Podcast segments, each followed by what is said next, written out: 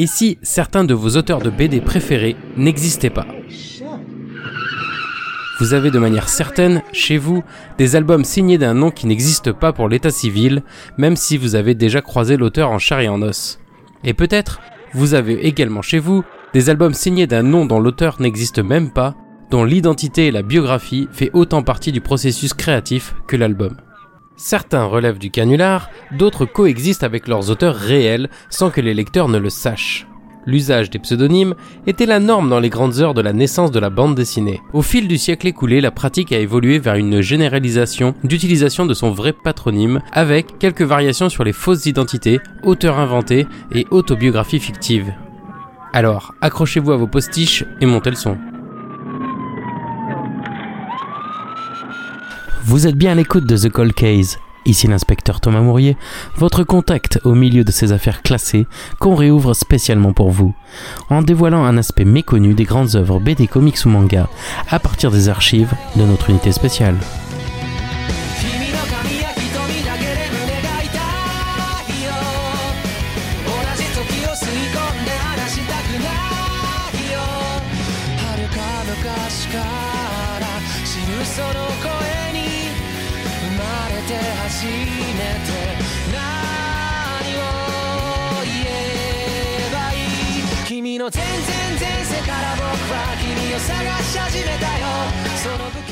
Quand on remonte aux grandes heures de la bande dessinée belge, de Tintin au Schtroumpf, de Spirou à Achille Talon, tous les créateurs signent d'un pseudo.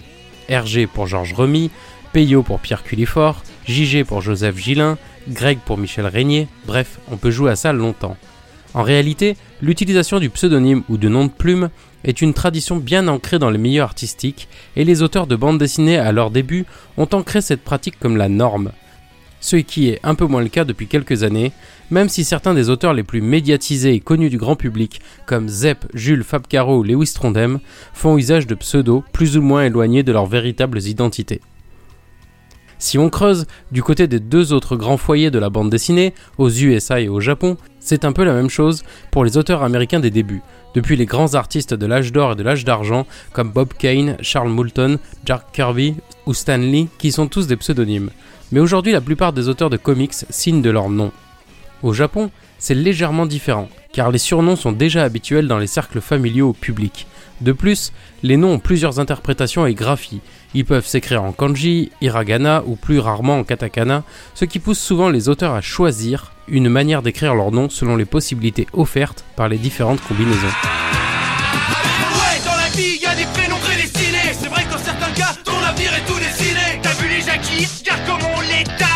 Le choix des kanji offre une seconde lecture, puisque chaque caractère peut évoquer un mot, une image, en plus du son. Par exemple, Tezuka Osamu, le mangaka qui a eu la plus grande influence sur le médium, avait choisi d'écrire son nom ainsi pour profiter de l'homophonie possible avec Osamu Mushi, désignant un coléoptère, car l'auteur était un grand amateur d'insectes dans sa jeunesse. Évidemment, c'est moins flagrant à l'oral et encore moins en français, mais il fallait bien un exemple à verser au dossier. D'autre part, plusieurs artistes et auteurs japonais changeaient régulièrement de nom pour signer leurs œuvres l'un des exemples les plus connus en Occident étant le peintre Okusai dont la grande vague de Kanazawa a marqué l'imaginaire collectif.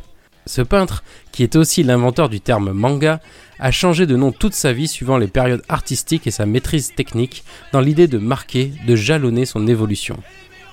Aujourd'hui, certains mangaka utilisent des pseudos occidentaux comme One, le créateur de One Punch Man, ou des collectifs comme les quatre autrices qui se cachent derrière l'auteur à succès Clamp. L'administrateur faisait son enquête pour trouver des noms. C'est quoi ton nom? Euh, Mohamed Ben Ali Ben Mohamed Ben Mouloud Ben Tayyib Ben Ramadan Ben Saïd Ben Ahmed Ben Mohamed. Non, je te demande ton nom à toi. Ton nom à toi tout seul, c'est lequel? C'est pas le nom de ta tribu, hein Tu es venu tout seul, non? Il y a personne derrière toi, je crois, non? Alors, s'il te plaît, donne-moi ton petit nom à toi. Euh, Mohamed.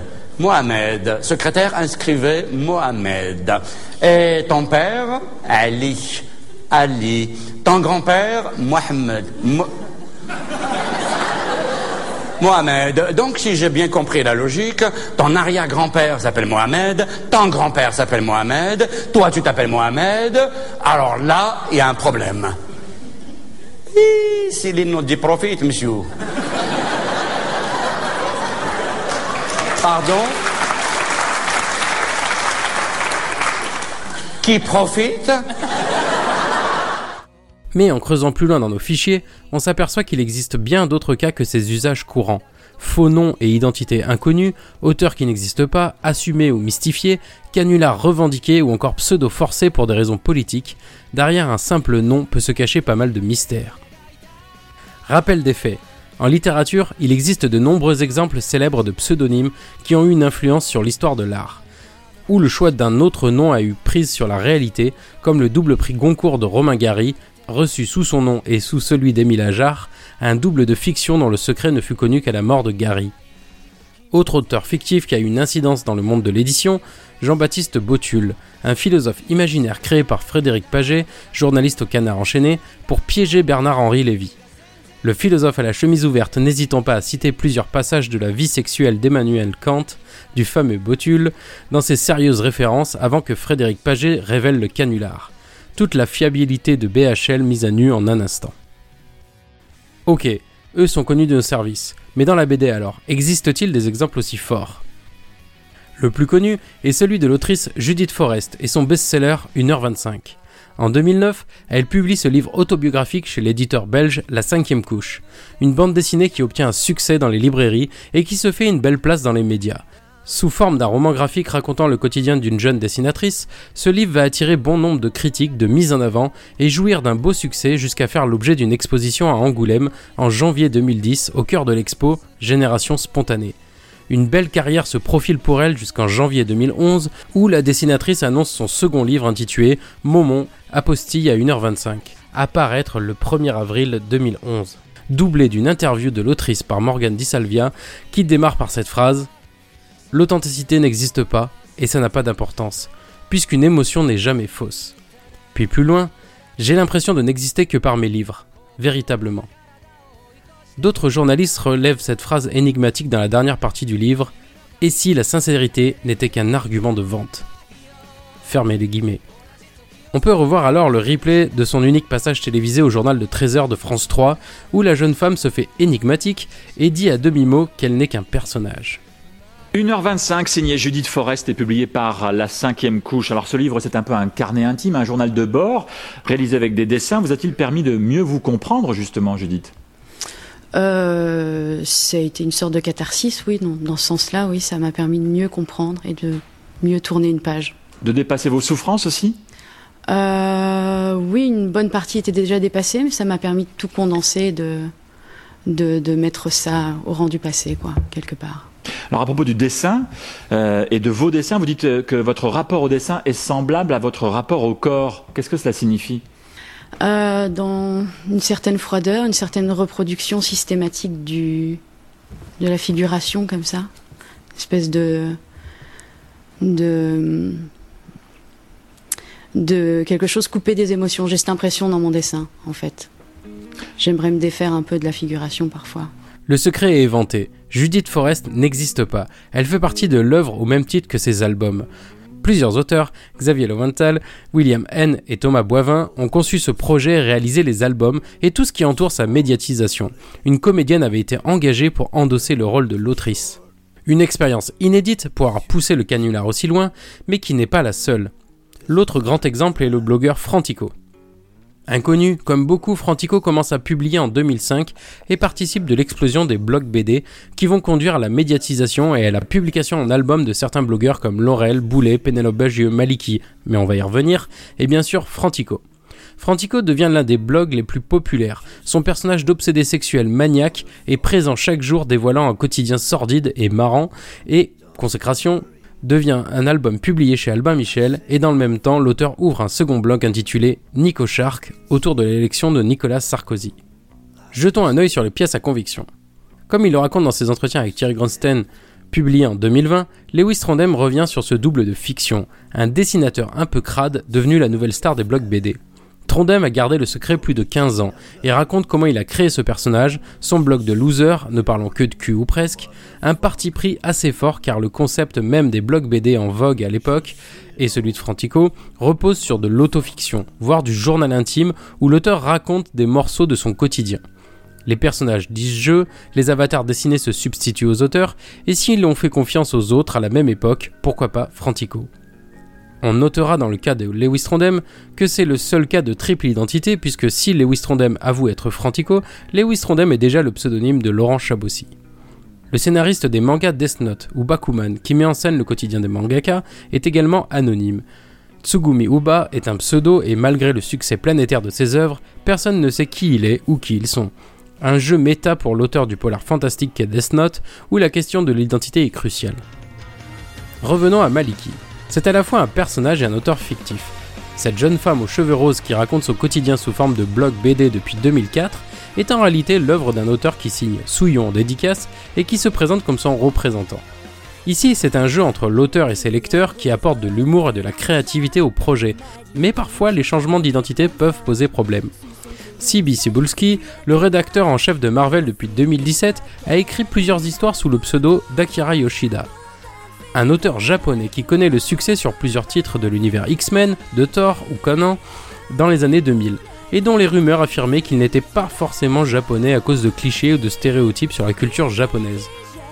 Chester Visebulski finit par avouer en prenant le poste de rédacteur en chef de Marvel et a affirmé qu'à partir d'aujourd'hui, il mettra en avant les talents du monde entier, sous-entendu plutôt que son double de fiction.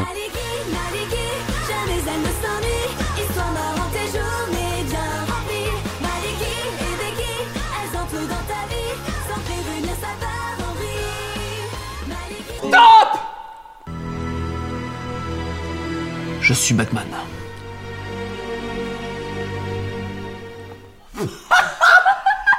Il est Batman, mais oui Je suis Batman. Je suis Batman je, je, euh, Alfred euh, Dites-leur, je suis Batman, n'est-ce pas? Oui.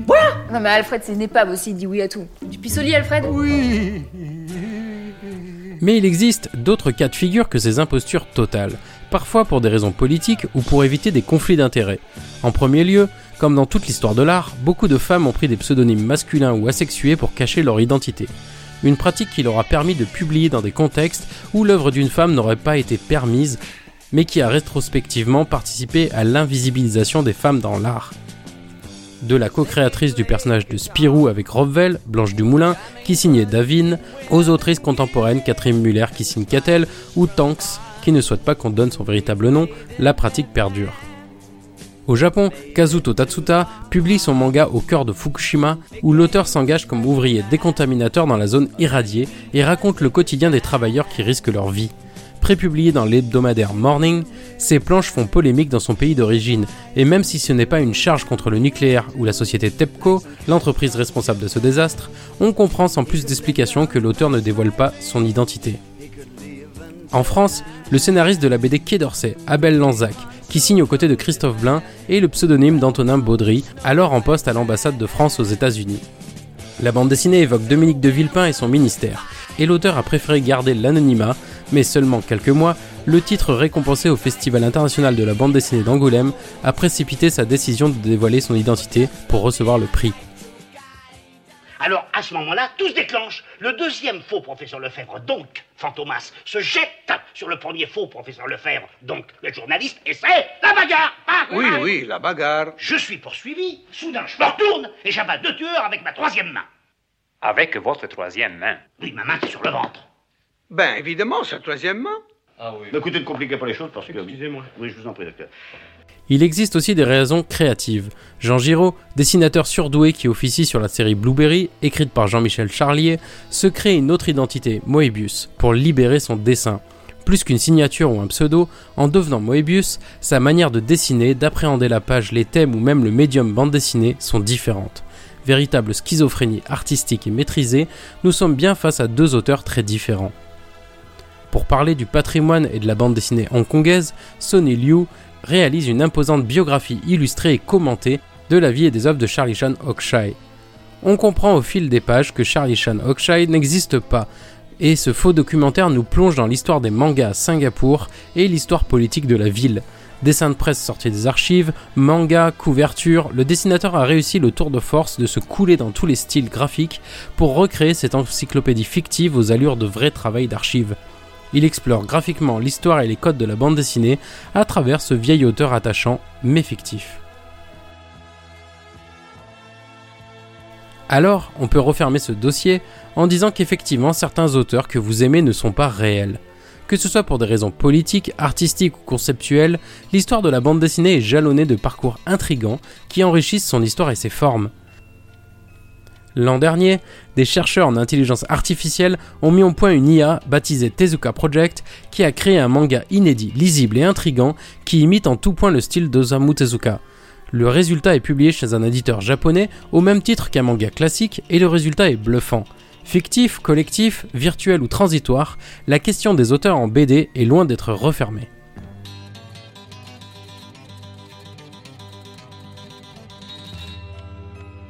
Si cet épisode vous a donné de nouvelles idées, je vous attends sur les réseaux pour échanger quelques bons tuyaux. Les liens sont dans la description avec les sources utilisées, mais pas le nom de nos indiques. Merci d'avoir pris le temps d'écouter cette enquête dans votre quotidien surpeuplé de médias. Merci aussi à Jérémy Galégos qui réalise les visuels du podcast. Pour nous aider, vous pouvez mettre des étoiles et un commentaire sur votre application, ou alors vous pouvez encore le partager à vos proches. Allez, je ne vous retiens pas plus longtemps, on a d'autres cas à élucider.